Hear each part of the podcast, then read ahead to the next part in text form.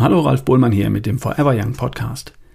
Heute geht es um die Sprache von Ärzten und Doktoren und darum, dass wir sie eigentlich verstehen sollten.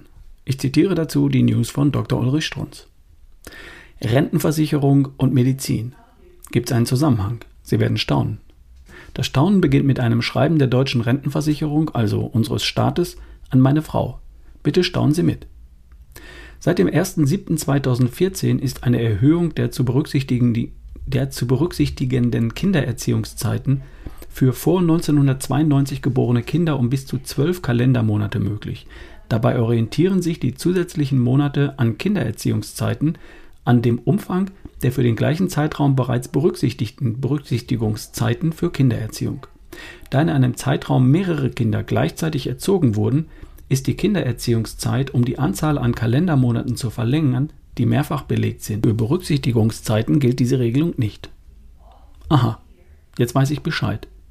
In meinem Alter hat man genügend Abstand, um nur noch zu staunen und sich den ganzen Vorgang zu verdeutlichen. Da beschließen wir Menschen, dass einige von uns sich um die Rente kümmern sollen. Wir bezahlen denen Geld und die fangen an, unsere Beiträge einzusammeln und wieder auszugeben. Ganz einfach. So war es gedacht. Nur, die scheinen viel Zeit zu haben und die scheinen von Tag zu Tag wichtiger zu werden und ersinnen dann eine wichtige Sprache, so unverständlich wie überhaupt nur möglich. Das gibt ein Überlegenheitsgefühl. Wir da oben und ihr da unten.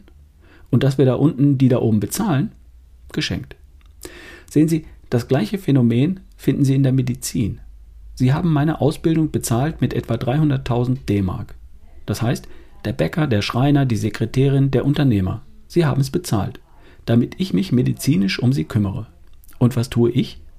Habe offenbar viel Zeit und fange an, eine möglichst komplizierte Kunstsprache zu ersinnen, die mich abhebt, die mich über sie hebt.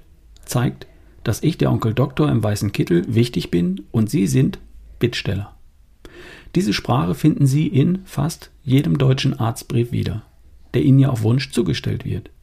Finden Sie in fast jedem medizinischen Lehrbuch, finden Sie in jeder wissenschaftlichen Arbeit dass ein anständiger Mensch mit Kinderstube bewusst Deutsch und verständlich reden sollte, noch dazu mit den Menschen, die seine Ausbildung bezahlt haben, kommt uns da oben gar nicht mehr in den Sinn. Für mich ist das fehlende Kinderstube. Darum übrigens schreibe ich so einfache Bücher.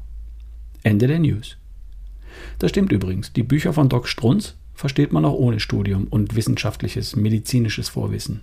Wer noch keins gelesen hat, einfach mal eins besorgen. Bis zum nächsten Mal, Dein Ralf Bohlmann.